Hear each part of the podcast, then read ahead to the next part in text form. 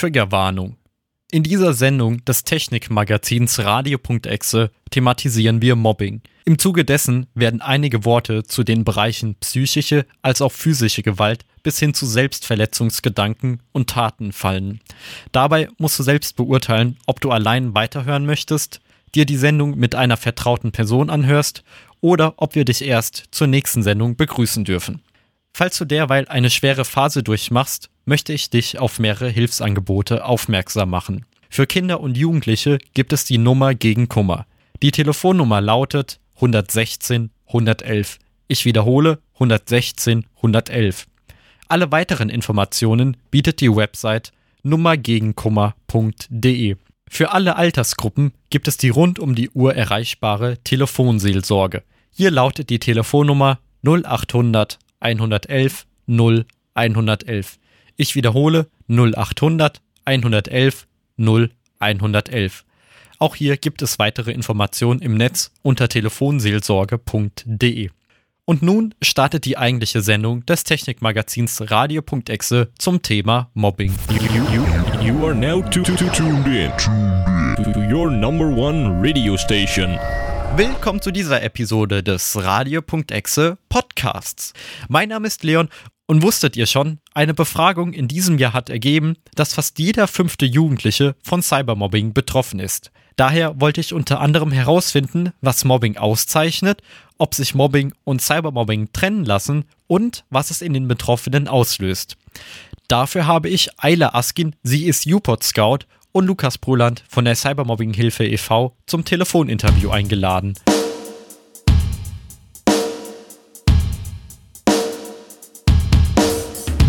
Die Bundesnetzagentur erlaubt den Mobilfunk-Standby. Der D-Kicks Frankfurt bricht Datenrekord zum zweiten Mal in diesem Jahr. Die SMS wird 30 und das Ende für anonyme Domains. Das sind die Technikthemen des Monats. Die drei großen Mobilfunkanbieter in Deutschland, namentlich Telekom, Vodafone und Telefonica, haben sich mit einem Vorhaben an die Bundesnetzagentur gewandt. Vor wenigen Tagen meldete sich die Behörde mit einem Brief, in dem sie den Mobilfunk-Standby als rechtlich unbedenklich einstufte. Mit dem sogenannten Mobilfunk-Standby möchten die Mobilfunkanbieter Energie sparen, indem sie die Leistung ihrer Antennen zeitweise verringern. Auf technischer Ebene werden bei dem Prozess ein Teil der Frequenzbänder in den Bereitschaftsmodus versetzt. Dieser Fall trete ein, sobald die Auslastung einer bestimmten Antennenanlage gering ist, beispielsweise nachts oder tagsüber an entlegenen Orten. Steigt der Bedarf, dann können dafür in kurzer Zeit wieder Kapazitäten bereitgestellt werden. Ein Telekom-Sprecher betonte, dass mindestens eine Frequenz immer aktiv bleibe. Andernfalls stünde die Aussage im Widerspruch zur Haltung der Bundesnetzagentur, die keine nennenswerten Einschränkungen für uns Kundinnen und Kunden erwartet. Würden ganze Funkmasten in den Standby gehen, dann könnten wir das durch einen schneller leergehenden Handyakku spüren. Grund ist, dass unsere Geräte bei schlechtem Mobilfunkempfang ihre Sendeleistung erhöhen. Vodafone, die den dynamischen Energiesparmodus seit Oktober an rund 100 Stationen testen, möchten eine Mindestbandbreite von 100 Mbits nicht unterschreiten. Verläuft der Test erfolgreich, dann wird der Konzern die Technik auf die meisten seiner 25.000 Stationen deutschlandweit ausrollen. Einsparungen von bis zu 30.000 Kilowatt seien realistisch. Der deutsche Commercial Internet Exchange in Frankfurt, kurz DKIX, ist Europas größter Internetknoten. Im vergangenen Jahr sollen gerundete 30 Exabyte, das sind 30 Millionen Terabyte, über die Infrastruktur gelaufen sein. An dem Knoten sind fast 1100 Netzwerke angeschlossen. Der letzte Datentransferrekord mit über 12,4 Terabits wurde am 9. August diesen Jahres aufgestellt. Allerdings war das WM-Halbfinale Frankreich gegen Marokko wohl nicht gänzlich unbeteiligt an dem nun neuen Rekord. Am 14. Dezember gegen 21 Uhr lief erstmals ziemlich genau 14,4 Terabits über den Internetknoten. Laut der AGF Videoforschung, die mit der Gesellschaft für Konsumforschung kurz GfK zusammenarbeitet, bestand im linearen Fernsehen ein hohes Interesse am Fußballspiel.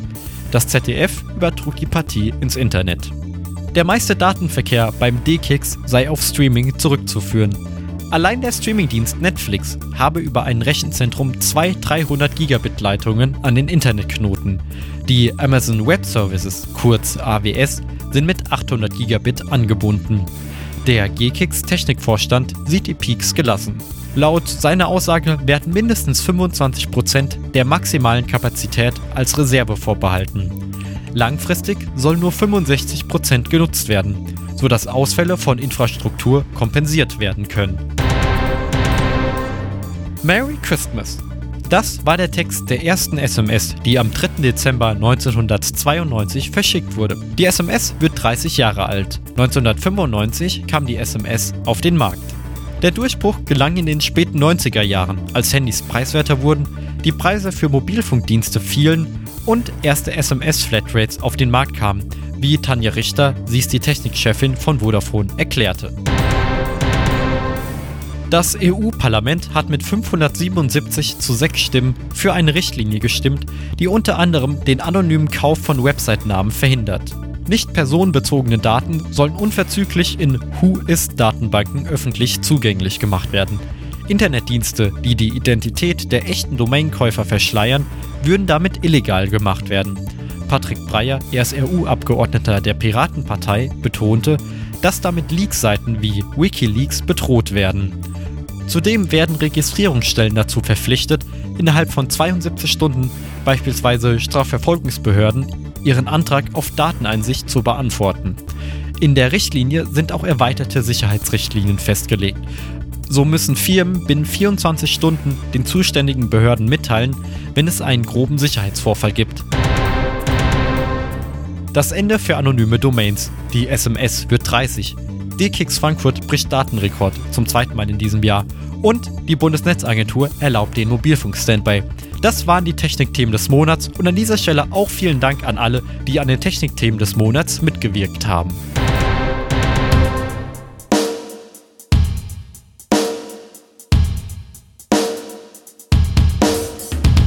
Ich freue mich, zwei Personen am Telefon in der Leitung begrüßen zu dürfen. Zum einen Eile Askin und Lukas Proland.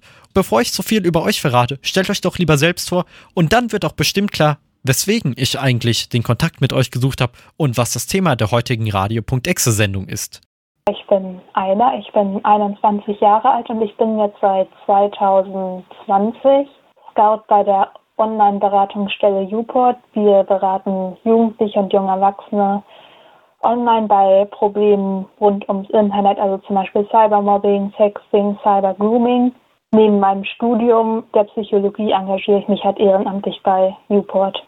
Mein Name ist Lukas Poland. Ich äh, bin 18 Jahre alt und bin der erste Vorsitzende des Cybermobbing Hilfe e.V. Wir sind ein gemeinnütziger Verein, der ähm, Kinder und Jugendliche berät, die von Cybermobbing betroffen sind und zum anderen auch Präventionsarbeit zu dem Thema leistet. Das heißt, wir gehen aktiv in Schulen und versuchen über Cybermobbing aufzuklären.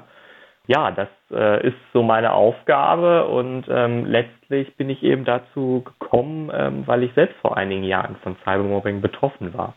Wann ist eigentlich Mobbing Mobbing? Also was ist, kann man noch als Meinung abstempeln? Was ist vielleicht eine kleine Stichelei? Was ist Trollen? Und wann ist aber die Grenze zum Mobbing überschritten? Bei Mobbing bzw. Cybermobbing ist es so, dass diese, also zum Beispiel, wenn jemand beleidigt wird in der Schule oder bedroht oder bloßgestellt, dass das über einen längeren Zeitraum gehen sollte. Also wenn es eine einmalige Stichelei ist oder vielleicht auch zwei, dreimal, dann ist es erstmal noch kein Mobbing, sondern wirklich erst, wenn es über einen längeren Zeitraum geht. Kommt es vielleicht auch womöglich auf den Kontext drauf an? Also man kennt es ja auch wenn es dann immer von den Medien sehr negativ aufgefasst wird, es gibt ja durchaus, gerade in Videospielen, ist der Ton doch durchaus etwas rauer und ich kenne es auch so unter Freunden, da kommt mal so äh, der Kommentar, du bist doof, aber das ist dann eher so ein, so ein liebevolles, so ein Sticheln. Hängt es auch davon ab? Genau, natürlich, wenn beide Seiten irgendwie wissen, dass es jetzt nicht irgendwie super negativ gemeint ist, quasi so ein bisschen scherzhaft war, dann würde ich es nicht als Mobbing bezeichnen. Lukas, gibt es denn Personengruppen, die besonders Mobbing gefährdet sind? Man muss grundsätzlich sagen, dass wirklich jeder von Cybermobbing betroffen sein kann. Es ist da natürlich ähm, aber auch so, dass es natürlich bestimmte ähm, ja, Zielgruppen sozusagen gibt, ähm, die nochmal eher gefährdet sind, da ins äh, Licht der Täterinnen und Täter zu rücken. Und das hat natürlich häufig etwas damit zu tun, wenn man vielleicht sowieso schon von Diskriminierung betroffen äh, ist. Das können natürlich dann unterschiedliche Gründe sein. Das kann die Herkunft sein. Das kann sein, weil man äh, ja irgendwie vermeintlich anders ist als die anderen. Und ähm, das kann natürlich Cybermobbing begünstigen. Man muss auf der anderen Seite aber auch sagen, dass über die Hälfte der Täterinnen und Täter tatsächlich, wie Studien zeigen, aus Spaß und Langeweile mobben. Das heißt, da gibt es gar nicht diesen konstruierten Grund auf der betroffenen Seite. Einerseits ist Langeweile die Motivation. Gibt es noch weitere Gründe, um Leute zu mobben? Ja, viele äh, Täterinnen und Täter versuchen damit auch ihr Selbstbewusstsein, ihre, ihre Stärke äh, zu zeigen und zu demonstrieren. Das heißt, man möchte irgendwie Dominanz über andere Menschen ausüben und äh, zeigen, dass man der Stärkere ist. Ähm, gerade beim Cybermobbing ist es aber so, dass Täterinnen und Täter im äh, Real Life äh, häufig gar nicht ähm, so stark sind, sondern ähm, oftmals selbst irgendwelche ähm, ja, Probleme und Schwierigkeiten haben, beispielsweise in der Familie, im Elternhaus oder in der Schule. Ja, das äh, sind eben mögliche Gründe für Cybermobbing. Kennen sich denn Mobber und die Gemobbten? Also beim Cybermobbing ist es so, dass sich ähm, Mobber und äh, Betroffene in der Regel persönlich kennen. Ähm, was allerdings gerade im Internet natürlich nicht heißt, dass ich als betroffene Person unbedingt weiß, wer mich da alles mobbt, denn diese Anonymität kommt natürlich hinzu. Ich weiß im Zweifelsfall gar nicht, ähm, wenn ich beispielsweise annehme, das sind Täterinnen und Täter aus der Schule, wer auf dem Schulhof gehört, alles zu denjenigen, die mich da in der Freizeit äh, demütigen und fertig machen. Ist es dann tatsächlich, dass das eher so ein Problem von Jüngeren ist oder kann es auch noch in die ja, Studiumzeit, Ausbildungszeit, Arbeitszeit auch noch da reingehen? Also Mobbing ist kein Phänomen, was nur bei Jugendlichen auftritt, sondern es kann zum Beispiel auch in der Grundschule, im Kindergarten auftreten, aber auch im Studium, Ausbildung, Berufsleben Genau, oder auch in Vereinen oder so. Die Frage, die ich mir dann gestellt habe in Vorbereitung auf diese Sendung, Mobbing und Cybermobbing, kann man das überhaupt voneinander trennen oder bedingt das eine das andere oder befeuert sogar das eine das andere? Es ist häufig so, dass das ähm, Mobbing halt dann, also das Mobbing ist ja etwas, was nur vor Ort quasi stattfindet und das Cybermobbing findet ja zusätzlich nochmal im Internet statt. Und häufig ist es so, dass ähm, dann jetzt im Fall von unseren Ratsuchenden das Mobbing zwar in der Schule stattfindet, das, also das analoge Mobbing, aber es dann halt zum Beispiel im Klassenchat oder in anderen sozialen Netzwerken weitergeht. Das heißt, man kann Cybermobbing und Mobbing zwar voneinander trennen, aber es geht häufig miteinander einher. Ist denn, kann man dann so differenzieren, dass eines schlimmer ist als das andere oder ist es einfach nur eine andere Art und Weise, wie das Mobbing abläuft? Ja, durch diese ähm, rund um die Uhr Verfolgung des Mobbings muss man schon ganz klar sagen, dass ähm, Cybermobbing da ähm, eine ganz andere Dimension und eine ganz andere Qualität ähm, zum klassischen Mobbing bedeutet. Das heißt nicht, dass ähm, Mobbing in dieser Präsenzform nicht äh, schon schlimm genug wäre, aber es kommt halt eben noch äh, diese Komponente dazu, dass man davor nicht weglaufen kann als betroffene Person. Und was man natürlich zusätzlich auch noch hat, man hat in der Schule ja schon eine gewisse Öffentlichkeit in der eigenen Klasse. Nehmen wir meinetwegen auch die ganze Schulgemeinschaft. Ähm, beim Cybermobbing kommt hinzu, dass wir ähm, ja letztlich die ganze Stadt erreichen, häufig bei solchen Cybermobbing-Fällen und in der technischen Theorie natürlich auch die ganze Welt, äh, die sich mit diesen Angriffen auseinandersetzen kann. Eiler, in der Offline-Welt funktioniert ja dann Mobbing über Beleidigung, über, sei es dann sogar, wenn es etwas mehr ausartet, dann über tatsächlich körperliche Attacken. Wie funktioniert dann Mobbing im Internet?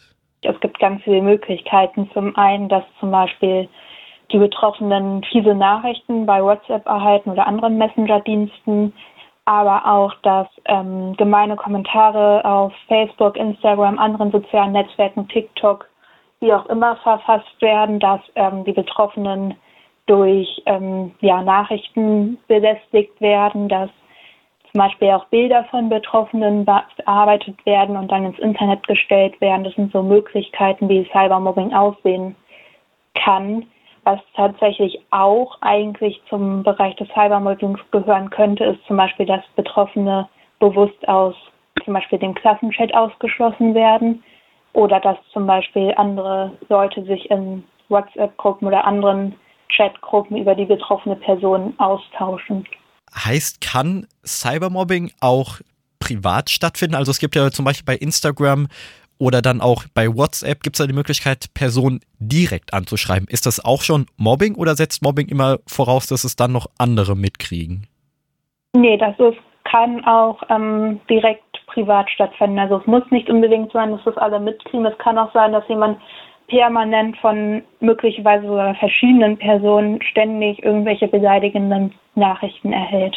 Ist Mobbing gleich Mobbing nur, wenn die Person auch das mitbekommt und darauf reagiert? Also ich stelle mir jetzt vor, angenommen, es gibt eine Person, die nicht bei Instagram oder nicht in dieser WhatsApp-Gruppe ist, wenn die an und für sich nichts da, davon mitbekommt, ist das dann auch schon Mobbing?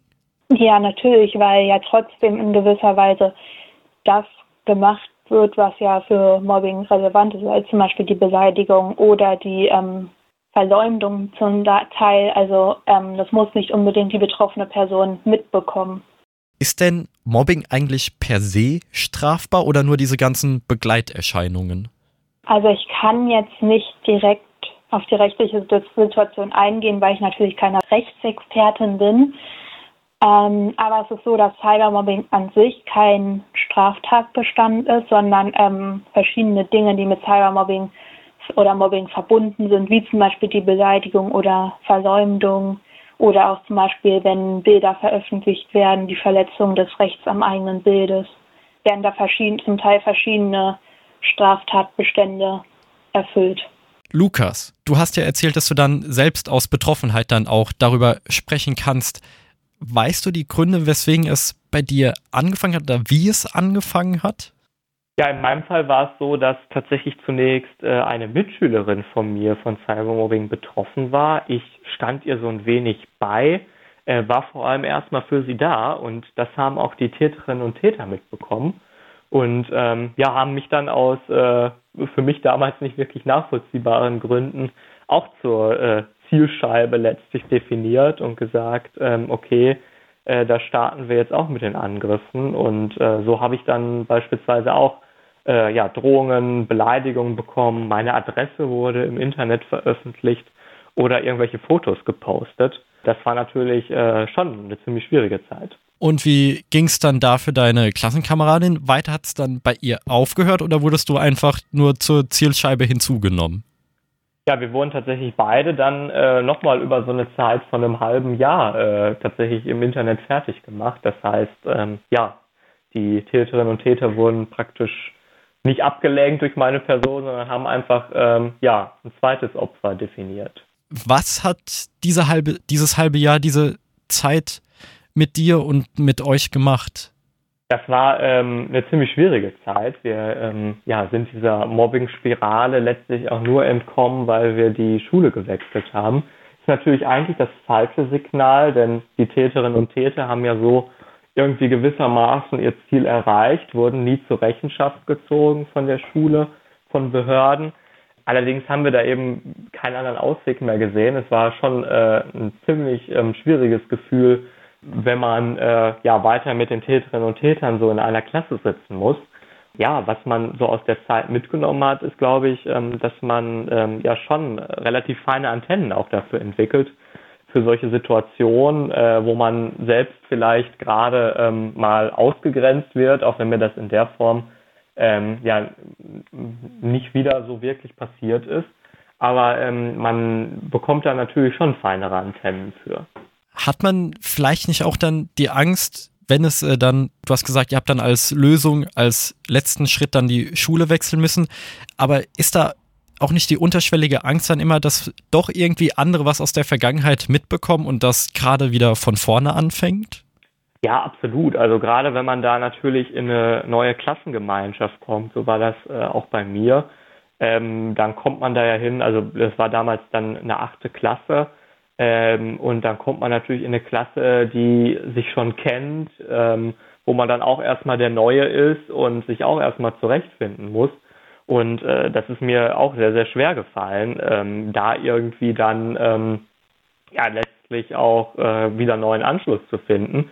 Und äh, das gar nicht mal, also ich gehe total gerne auf Menschen zu, aber gerade so in diesem Schulkontext ähm, hat sich da dann schon eine gewisse Angst auch entwickelt.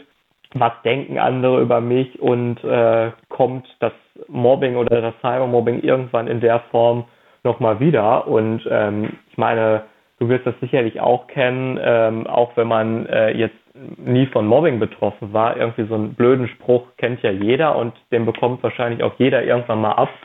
Und äh, den habe ich dann aber natürlich ähm, nach diesen Cybermobbing-Erfahrungen ganz anders äh, schon wahrgenommen, als vielleicht irgendwie vorher, wo man irgendwie nochmal deutlich leichter darüber hinweggesehen hat und vielleicht äh, dann mal eben auch noch äh, gekontert hat ich traue es mich fast gar nicht zu sagen, aber so wie ich dich dann verstanden habe, habt ihr das Ganze dann doch recht glimpflich überlegt. Was könnten denn noch drastischere Folgen von Mobbing und Cybermobbing sein? Ja, also Betroffene von Cybermobbing erleben wirklich schwerwiegende Folgen. Es fängt eben damit an, dass man so ein Unwohlsein hat, so psychosomatische Beschwerden entwickelt, beispielsweise äh, Bauchschmerzen oder ähnliches dann in der Folge dessen nicht mehr so wirklich gerne zur Schule geht. Es geht aber auch so weit, dass man tatsächlich Depressionen äh, entwickeln kann als Betroffener und äh, das ist natürlich nicht zu unterschätzen. Aber es ist auch so, dass tatsächlich jede vierte oder jeder vierte betroffener Jugendlicher tatsächlich sogar Suizidgedanken ähm, schon einmal hatte, wenn er von Cybermobbing betroffen gewesen ist.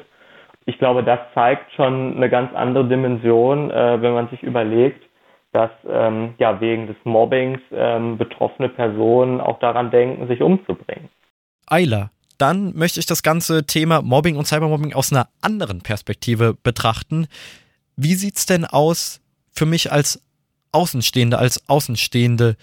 Wie kann ich reagieren, wenn ich einerseits Mobbing im Netz erlebe oder auch nur, wenn ich den Verdacht habe, dass da doch was sein könnte bei Freunden und im Verwandtenkreis?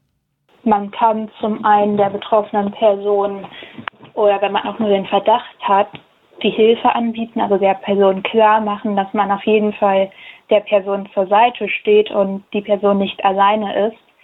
Oder auch einfach nur zuhören. Was auch helfen kann, ist zusammen mit der Person dann zu anderen Menschen zu gehen, darüber zu reden, also zum Beispiel Lehrkräfte, Verwandte oder so.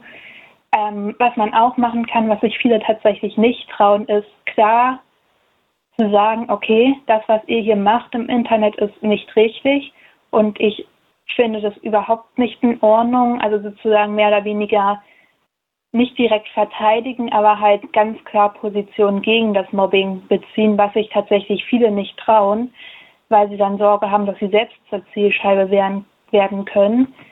Genau, aber was auf keinen, also was man auf keinen Fall machen sollte, ist einfach zuzusehen, weil das ist halt, das zeigt halt eigentlich nur wenn man halt zusieht, ohne irgendwas dagegen zu tun, dass man, ja, das impliziert, dass man es total in Ordnung findet, was passiert. Also höre ich bei dir raus, du bist dafür dann doch Haltung gegen Mobbing zu zeigen, anstatt einfach nichts zu tun, auch wenn es die Gefahr birgt, dass dann diese Personen auf das eigene Profil gehen und das dann mit blöden Kommentaren überfluten. Genau, natürlich ist das ziemlich schwierig, wenn es dann auch passiert, aber es ist auf jeden Fall besser, als dann quasi Mitläufer zu werden bei Mobbing, auch indem man einfach nichts macht. Weil selbst die Leute, die einfach nichts machen, obwohl sie es mitbekommen, sind in gewisser Weise schon MitläuferInnen. Wäre das auch dein Rat für die analoge Welt? Ja, auf jeden Fall. Lukas, kannst du denn das Einschreiten auch aufgrund deiner persönlichen Geschichte denn uneingeschränkt empfehlen? Also es ist ja so, ähm, dass natürlich so ein Einschreiten immer ein gewisses Risiko mit sich bringt.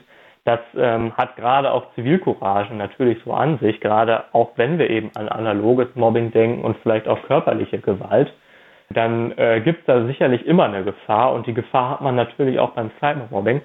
Aber ich glaube, letztlich ist es das äh, in jedem Fall wert, um eben ja anderen äh, Menschen auch zu zeigen, okay, du bist nicht alleine, man äh, steht das äh, gemeinsam durch. Und ähm, ich glaube, dann ist das auch für alle Beteiligten schon mal ein ganz anderes Gefühl, als wenn man das komplett alleine durchmachen muss. Das war durchaus auch in meinem Fall so. das war schon wirklich sehr, sehr schlimm, dass wir zu zweit davon betroffen gewesen sind dann letztlich. Aber ich wüsste gar nicht, was äh, das mit mir gemacht hätte, wenn ich da praktisch ähm, allein auf weiter Flur gestanden hätte und äh, ja, gar keine Hilfe äh, bekommen hätte. Gibt es denn proaktive Maßnahmen gegen Mobbing? Letztlich ähm, ist es natürlich immer schwierig, sich ähm, vor Mobbing und gerade auch Cybermobbing zu schützen. Ja, Täterinnen und Täter können dann natürlich immer gegen einen vorgehen und das tun sie ja letztlich auch grundlos. Es gibt ja keinen vernünftigen Grund ähm, für Cybermobbing, aber natürlich ähm, gibt es da einige ähm, ja, Maßnahmen, die helfen können. Man muss oder man sollte natürlich regelmäßig überprüfen, hm, mit wem teile ich vielleicht zum Beispiel Inhalte in sozialen Medien, die Privatsphäre-Einstellungen mal überprüfen. Muss jetzt wirklich jeder in meiner Abo-Liste sein? Ähm, man kann sich natürlich auch überlegen, ähm, muss ich äh, jedes äh, Bild von mir posten, was ich jetzt ähm, im ersten Moment schön finde und muss sich da natürlich auch immer bewusst machen, dass es ein ziemlich großer Empfängerhorizont auch zu sehen bekommt. Auf der anderen Seite muss man da aber wirklich sagen, ähm, selbst wenn man irgendwelche Bilder äh, von sich in Badekleidung oder was auch immer postet, gibt das natürlich noch niemandem das Recht, ähm, ja, äh, einen zu mobben oder irgendwie anders gegen einen vorzugehen. Beim Stichwort Bilder, hast du da so eine grobe Checklist oder wie würdest du verfahren beim Veröffentlichen von Bildern? Es gibt so einen Grundsatz, wenn man selbst ähm, seine, äh, seine eigenen Fotos hochlädt, den wir gerne auch in Workshops mit Schulklassen berichten, Ey, da stellen wir immer die Frage, würde ich jedes äh, meiner Instagram-Bilder tatsächlich meiner Oma oder meinem Opa zeigen? Und dann überlegen sich viele und denken sich, hm, vielleicht nicht unbedingt. Und äh, ich glaube, das ist so eine, so, eine, so eine gute Merkhilfe, wenn man äh, da sagt, okay, man möchte ähm, da selbst irgendwie eine gewisse Möglichkeit schaffen. Aber ähm, trotzdem ist bei Bildern natürlich auch wichtig, dass man manche rechtliche Aspekte beachtet. Denn ähm, ich als äh, Person äh, muss natürlich andere Personen, die auf meinen Fotos zu sehen sind, zum Beispiel auch um Zustimmung bitten und fragen, ähm, ob sie damit einverstanden sind, dass ich äh, das Foto poste, wo sie eben auch drauf zu sehen sind. Und das spielt natürlich gerade beim Cybermobbing auch wieder eine große Rolle. Wir erleben es häufig, dass zum Beispiel heimlich irgendwelche Fotos oder Videos erstellt werden. Und äh, das an sich ist natürlich schon in vielen Fällen nicht erlaubt. Auf der anderen Seite ist aber gerade das äh, Veröffentlichen äh, das äh, große Problem, das nicht erlaubt ist. Und äh, das muss man sich natürlich immer wieder bewusst machen. Noch eine andere Perspektive und zwar die Prävention. Wie kann man denn Mobbing, Cybermobbing vorbeugen? Das ist tatsächlich schwierig, weil ähm, ja bei Cybermobbing oder Mobbing keine bestimmte Ursache hat, sondern ganz viele ähm, vielfältige Ursachen, weshalb man ähm, ja, Cybermobbing und Mobbing jetzt nicht so direkt verhindern kann. Man kann natürlich verschiedene Aufklärungsveranstaltungen oder Informationsveranstaltungen oder so organisieren, wo dann nochmal bewusst darüber gesprochen wird, was jetzt überhaupt Mobbing und Cybermobbing ist und was Folgen sein können und so weiter. Ähm, was man auch machen kann, ist natürlich erklären, wie man gut in sozialen Medien zum Beispiel auch mit den persönlichen Daten umgeht. Zum Beispiel? Was wäre da so ein Ratschlag, wie man mit den Daten im Netz von sich umgehen sollte? Ähm, zum Beispiel, dass man Profile wie zum Beispiel auf Instagram oder Facebook oder anderen sozialen Netzwerken ähm, auf privat stellt und nur Leute annimmt, die man auch wirklich kennt. Man zum Beispiel auch keine ja, Bilder an irgendwelche fremden Personen versendet oder so. Das sind so Sachen, die man da auf jeden Fall machen kann. Das ist dann, was man für sich selbst machen kann. Wie sieht's denn aus? Wie kann mir vielleicht das Elternhaus oder die Schule oder vielleicht auch Verein, sonst wo man aktiv ist, Jugendeinrichtungen, wie können die da helfen? Also es gibt natürlich die Möglichkeit, Präventionsveranstaltungen zu besuchen, zum Beispiel mit der Schulklasse oder dem Verein und ähm, genau, Eltern können natürlich ihre Kinder in die Richtung auch irgendwie erziehen, dass sie jetzt vielleicht nicht unbedingt jemanden mobben. Aber ich finde tatsächlich super schwierig, da ein allgemeingültiges Patentrezept zu finden, weil die Ursachen und Gründe von Mobbing so vielfältig sein können, dass es da sehr schwer ist, das alles damit zu berücksichtigen. Gibt es auch falsche Wege? Also ich habe mir auch so überlegt, wie man das vielleicht vorbeugen könnte, wie man da unterstützen könnte. Das Thema stellt mir auch gerade dadurch, dass ich jüngere Geschwister habe. Und da dachte ich mir sowas wie Kontrolle der Inhalte auf dem Handy fände ich dann schon zu weit, so dass der Schuss dann nach hinten losgeht, weil man dann auch irgendwann ja auch äh, dann eine gewisse Privatsphäre seinen Kindern geben muss. Wie kann man da als Elternteil vielleicht so die, die, die, die Balance halten? Also was man auf jeden Fall nicht machen sollte, ist den Kindern oder Jugendlichen komplett soziale Medien zu verbieten, allgemein das Internet zu verbieten, weil in der heutigen Zeit es einfach ja zum Leben irgendwie schon fast dazugehört. Genau, man kann zum Beispiel am Anfang die Mediennutzung natürlich begleiten, dass man vielleicht auch nicht schon dem Kind so direkt alleine Internetzugang mit 12, 13 gibt, sondern am Anfang wirklich begleitet und auch gewisse Regeln aufstellt und auch festlegt, zum Beispiel auf welchen Seiten das Kind oder die Jugendliche sein darf. Und genau, man kann aber als Elternteil auch nie das komplett ausschließen, dass nicht doch irgendwas passiert, was man nicht möchte. Also das ist schon, es ist auf jeden Fall super schwierig, weil natürlich ähm, es auf keinen Fall eine gute Idee ist, irgendwie das Handy oder so zu kontrollieren oder die Internetaktivität, weil dann natürlich auch in gewisser Weise das Vertrauen der Jugendlichen ähm, zurückgeht. Und wenn dann wirklich ist, was ist, sie vielleicht nicht direkt an die Eltern anvertrauen. Und was man auch auf keinen Fall machen sollte, ist die betroffene Person, also zum Beispiel, dass die Eltern ihre Kinder dafür verurteilen, dass sie gemobbt werden, in die Schuld zuschreiben oder so. Das ist auch etwas, was man auf keinen Fall machen sollte. Wenn ich dich dann richtig verstanden habe, geht es so in die Richtung, lieber eine offene Mediennutzung und offene Kommunikation unter Eltern und Kindern anstatt Verbote und dass die Kinder es dann heimlich machen und sich dafür äh, schämen. Einerseits, dass es ihnen dann passiert ist und dass sie dann eigentlich auch ein Verbot der Eltern gebrochen haben und dann da irgendwie Angst vor ja, Bestrafung sowas wie Handy wegnehmen haben, richtig? Genau, weil wenn etwas in, wenn Jugendliche quasi das Verbot haben, ins Internet zu gehen, dann trotzdem in, ins Internet zu gehen, dann was passiert, dann trauen sie sich wahrscheinlich eher nicht, ähm, zu den Eltern zu gehen, als wenn die Eltern das wissen und dann halt trotzdem was passiert. Viele Bilder werden ja dann auch bisher, so wie ich es erlebt habe, glücklicherweise dann so zum Spaß und zum privaten Gebrauch dann in der Klassengruppe gemacht.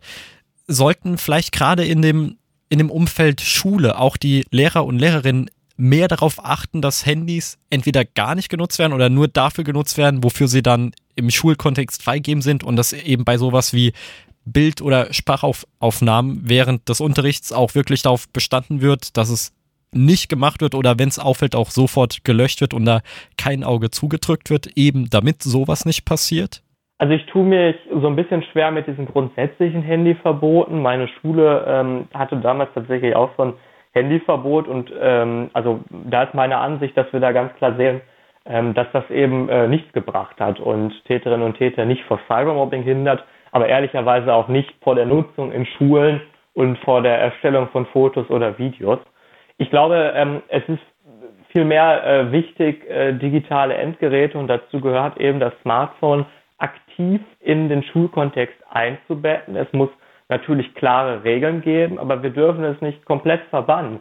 Denn wichtig ist ja, dass wir äh, den positiven Umgang oder den richtigen Umgang äh, mit digitalen Geräten äh, in der Schule lernen. Dafür ist die Schule da, um etwas zu lernen. Und dazu gehört ähm, in der heutigen Zeit definitiv auch die Medienbildung. Und ähm, da ist es eben ganz wichtig, dass man darüber spricht, dass man das Smartphone nicht komplett verbannt, aber dass es natürlich trotzdem klare Regeln gibt und dass jeder weiß, ähm, ja, was ich mit diesem Gerät machen darf und äh, was ich vielleicht auch nicht machen darf. Aber fehlt es da nicht vielleicht den Lehrkräften an dem entsprechenden Know-how? Ja, absolut. Also es ist so, dass ähm, dieses ganze Thema Medienbildung gerade in der Lehrerausbildung und auch in der Fortbildung kaum eine Rolle spielt. Und ähm, da ist es natürlich so, dass man ähm, jetzt als Lehrkraft, äh, die vielleicht noch aus einer anderen Generation stammt, auch gar nicht äh, unbedingt digital native ist und äh, da jetzt so gut und so nativ äh, mit umgehen kann, wie viele Schülerinnen und Schüler das wahrscheinlich können. Und ähm, da ist es ganz wichtig, eben anzusetzen durch äh, ja, Fortbildung, durch Weiterbildung. Ähm, aber natürlich müssen Lehrkräfte da auch selbst äh, einen Willen entwickeln, äh, sich mit den Themen auseinanderzusetzen, äh, mit denen sich auch die Schülerinnen und Schüler auseinandersetzen. Vorhin hattest du schon den Punkt dann Ausschluss aus WhatsApp-Gruppen oder generell aus Gruppenchats genannt steht uns da vielleicht nicht auch womöglicherweise das Gesetz im Weg? Denn oftmals heißt es so, ja, wir als Lehrkräfte, manchmal auch verständlicherweise, die möchte man dann als Schüler und Schülerin nicht drin haben, können das Ganze nicht moderieren oder organisieren und dann machen es die Schülerinnen und Schüler eben auf eigene Faust. Liegt da vielleicht auch wieder das Problem, dass sowas dann Cybermobbing und Mobbing befeuern kann, weil, weil es eben so ein unmoderierter Bereich ist? Davon gehe ich auf jeden Fall aus. Ich glaube, dieser ähm, unmoderierte Bereich ist aber gar nicht immer ähm, grundsätzlich so schlimm. Man muss nur ähm, ja gewissermaßen für irgendeine Moderation oder für irgendein Vertrauen sorgen. Das heißt, es sollte auch in so Klassengruppen gewisse äh, Regeln geben, auch wenn Lehrkräfte nicht dabei sind. Die kann man sich ja als Gruppe durchaus auch selbst geben. Und auf der anderen Seite ist es dann aber wichtig, wenn da wirklich etwas passiert, dass man dann eben auch kommuniziert, okay, das ist jetzt kein Petzen, sondern äh, das hat jetzt irgendeine Grenze überschritten und das ähm, ja, erfährt dann auch eine Lehrkraft, auch wenn sie da nicht selbst drin ist. Auf der anderen Seite erleben wir ähm, ja, Cybermobbing aber selbst in so kontrollierten Bereichen.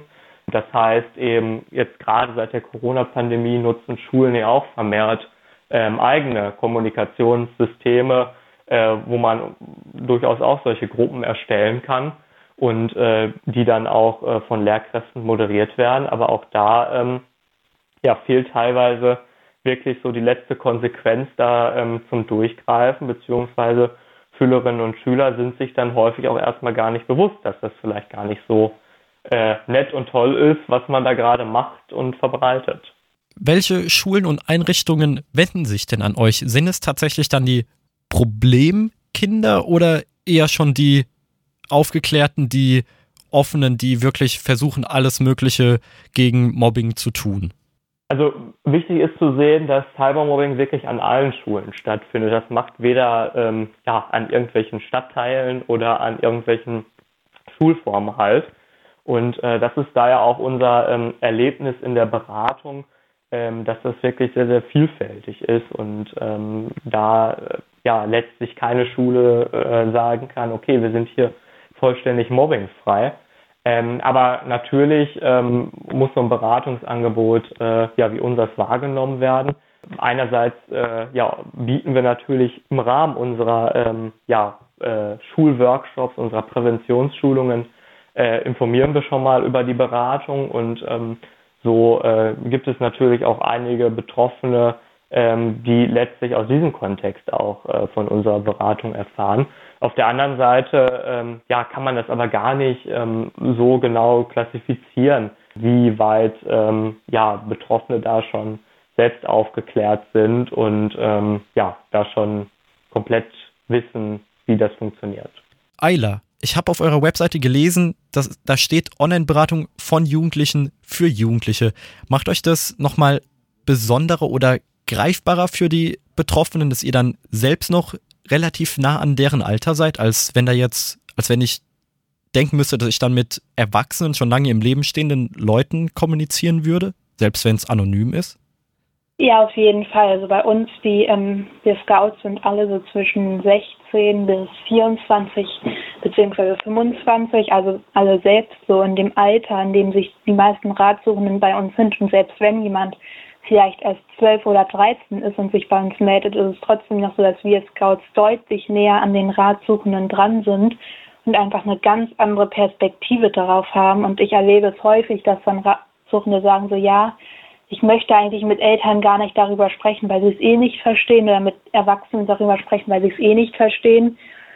Und genau, und wir als Gleichaltrige einfach auch eine ganz andere Sichtweise darauf haben und zum Beispiel auch die Jugendlichen für nichts verurteilen, was in dem Netz passiert, was halt bei Erwachsenen häufiger der Fall ist. Auf der anderen Seite ähm, werden natürlich auch Menschen, äh, die älter sind, die erwachsen sind, nicht bei uns ja nicht beraten, aber häufig empfiehlt es sich hier eben an ja nochmal deutlich spezialisiertere Beratungsstellen sich zu wenden, gerade wenn es eben ja beispielsweise am Arbeitsplatz stattfindet oder an anderen Orten, wo einfach nochmal dann wiederum auch wieder auf Augenhöhe geholfen werden kann. Wie sieht es denn mit Eltern aus, die Rat suchen?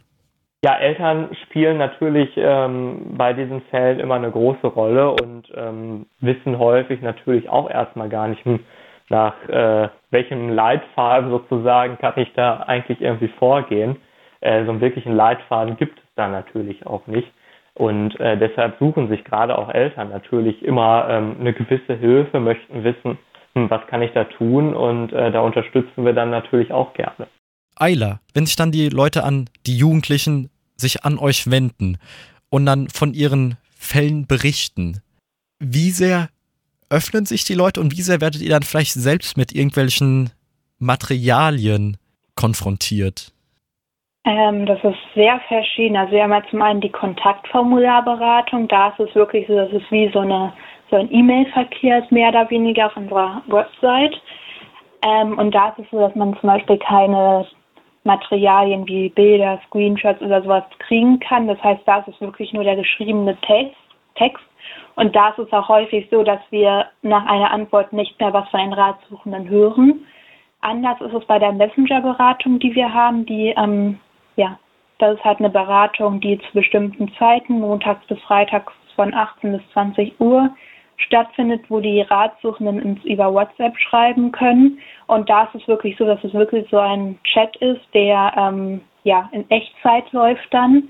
Und da ist es auch möglich, dass die Ratsuchenden uns zum Beispiel Bilder oder Videos, also nicht Videos, aber Bilder oder ähm, ja auch manchmal Stra Sprachnachrichten schicken können. Und da erhält man schon mal ähm, ja Screenshots davon, was vielleicht gerade im Klassenchat passiert oder irgendwelche Sprachnachrichten das passiert in der Messenger-Beratung also häufiger. Jetzt kenne ich euren Alltag nicht und weswegen ich dann nochmal genauer nachhaken möchte, jetzt gibt es ja auch so Fälle, wo ihr dann auch bereitsteht, sowas wie Cyber-Grooming. Bekommt ihr dann da auch Inhalt, was mir dann durchaus problematisch vorstelle, wie ihr dann damit umgeht? Ähm, also mir persönlich ist da noch nie irgendwas ähm, also ich habe da in dem Bereich noch nie irgendwelche Inhalte geschickt bekommen, weshalb ich dazu nichts sagen kann. Und es ist auch immer so, dass ähm, zum Beispiel in der Messenger-Beratung, aber auch in der Kontaktformularberatung ist es so, dass wir auch Ansprechpartner haben, ähm, also Fachpersonal, zum Beispiel PsychologInnen oder ähm, MedienpädagogInnen.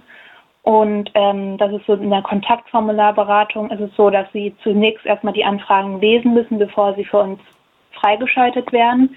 Und auch in der Messenger-Beratung ist es so, dass die ähm, Psychologin oder der Psychologe dann ähm, ja, die eingehende Nachricht erstmal liest und dann entscheidet, ob er oder sie selbst die Nachricht selbst beantwortet oder aber dann an uns Scouts vergibt.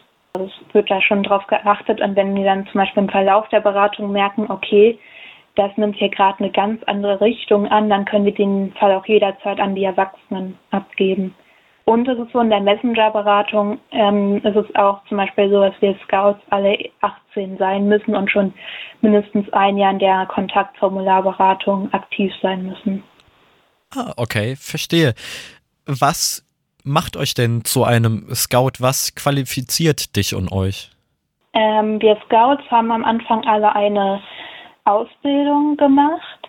Es ist so, dass diese Ausbildung früher tatsächlich auch in Präsenz stattgefunden hat, also dass sich dann die ja, Scouts oder die angehenden Scouts damals ähm, ja, für ein Wochenende getroffen haben und das dann direkt in persönlicher Ausbildung stattfand. Seit Corona ist es jedoch so, dass die Ausbildung online stattfindet. Da hatten wir dann ähm, ja, mittlerweile sind es, glaube ich, sechs Themenblöcke, die wir, die gemacht werden müssen. Dazu gehört zum Beispiel eine allgemeine Einführung in die Beratung oder auch, ähm, ja, eine fachliche Einführung in zum Beispiel Bereich Cybermobbing oder Sexting oder so oder auch ähm, Gesprächsführung.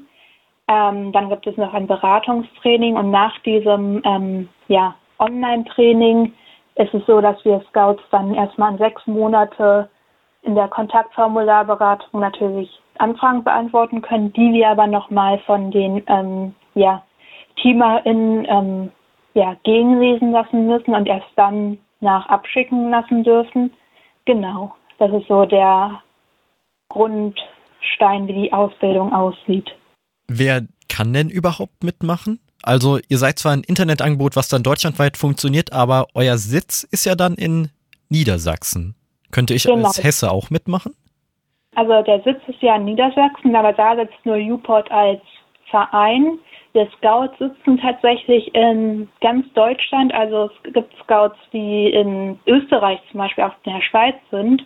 Aber es gibt auch Scouts, die in, im südlichsten Bayern sitzen oder in Norddeutschland, im Nordosten zum Beispiel auch. Also wir haben wirklich Scouts über ganz Deutschland verteilt und ähm, genau, man kann sich ausbilden von, wenn man 16 bis 21 Jahre alt ist. Aktuell sind wir circa 16 bis 24 Jahre alt, wir Scouts, ähm, was daran liegt, dass man natürlich, also also so, dass wir, wenn wir zum Beispiel 21 oder 22 werden, werden wir nicht, nicht direkt aus der Beratung quasi rausgeworfen, sondern können schon noch weitermachen.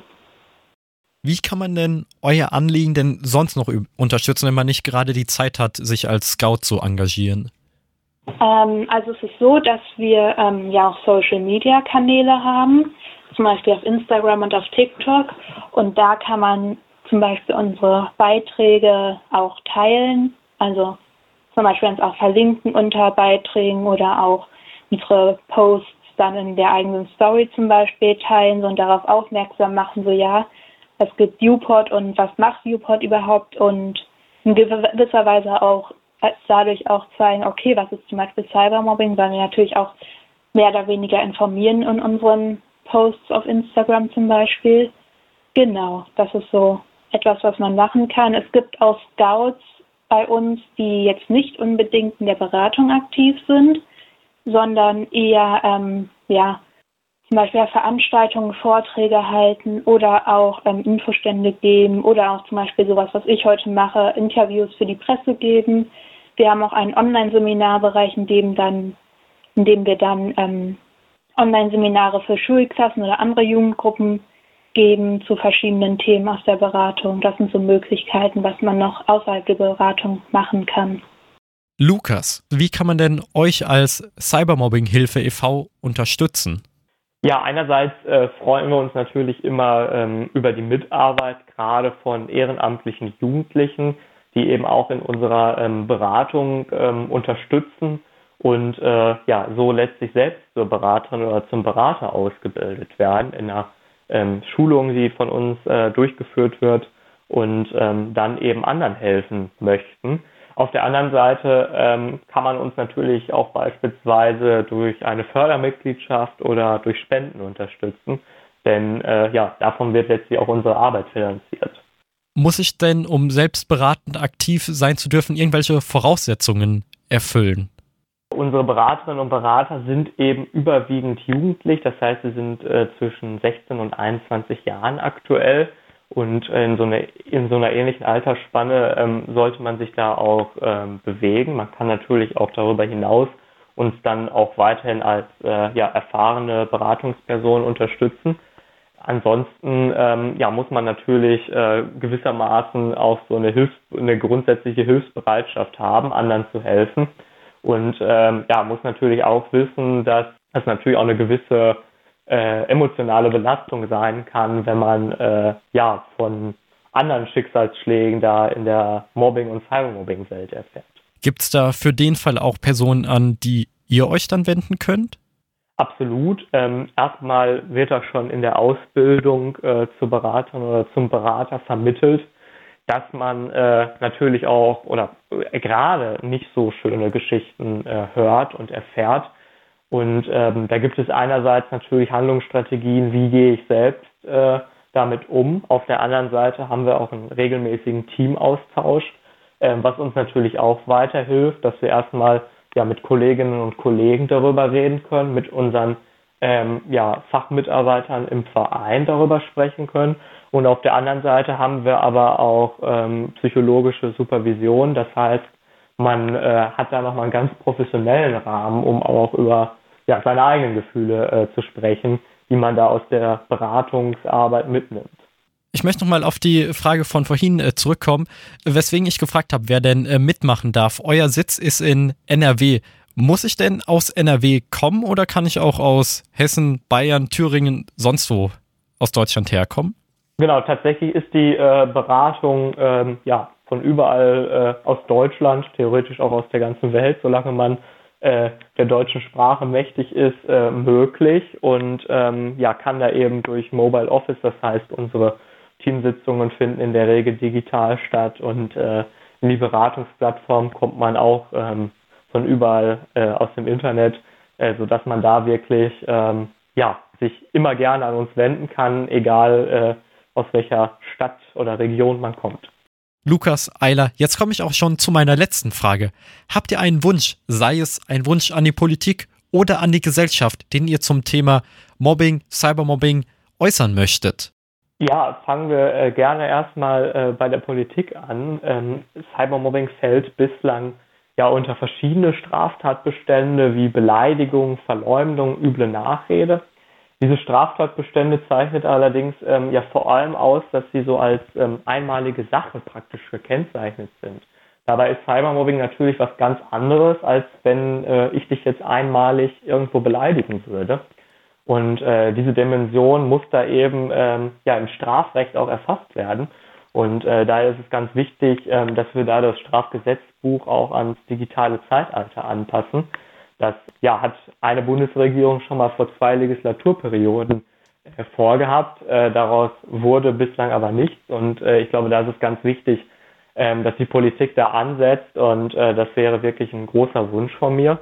Daneben ist aber natürlich, ähm, ist es natürlich so, dass die ganze Gesellschaft letztlich auch, ähm, ja, ein Gefühl dafür entwickeln muss, dass Cybermobbing kein Spaß ist, dass wir Betroffene unterstützen und im Idealfall müssten wir natürlich eigentlich viel mehr auch äh, ja, etablieren, dass wir ähm, ja, Cybermobbing äh, nicht dulden äh, in der Gesellschaft und dass äh, Täterinnen und Täter das natürlich auch wissen und im Idealfall erst gar nicht äh, zum Täter werden. Ja, also tatsächlich würde ich gerade eher keine Wünsche an die Politik äußern, weil ich ja natürlich ähm, hier Uport repräsentiere und mich deswegen politisch nicht äußern möchte und kann. Aber was ich auf jeden Fall an vielleicht die ZuhörerInnen mal richten möchte, ist, dass schaut hin, wenn was im Internet passiert und setzt euch dagegen ein, was da vielleicht im Internet passiert. Also lasst Betroffene von allen möglichen Problemen im Internet nicht allein. Und wenn euch sowas passiert, sucht euch Hilfe, denn ohne Hilfe wird es auswegsloser, als es vielleicht ist. Und schaut nicht zu. Schönes Schlusswort.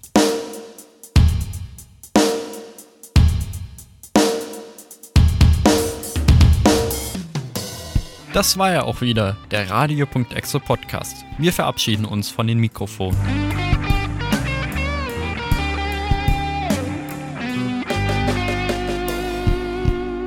Das Technikmagazin Radio.exe hört ihr wie immer jeden vierten Sonntag im Monat ab 17 Uhr bei Radio Darmstadt via UKW 103,4 MHz, per DAB Plus von Juli bis Dezember oder im weltweiten Stream unter live.radiodarmstadt.de. Wenn ihr nicht genug von uns haben könnt, dann hört jederzeit und überall unseren Podcast. Auf Apple Podcast, Google Podcast, Spotify, Deezer, TuneIn und wo immer auch sonst. Alle relevanten Links findet ihr auf unserer Website radioexe.de. Überall dort, wo es geht, freuen wir uns über Lob, aber auch Tadel.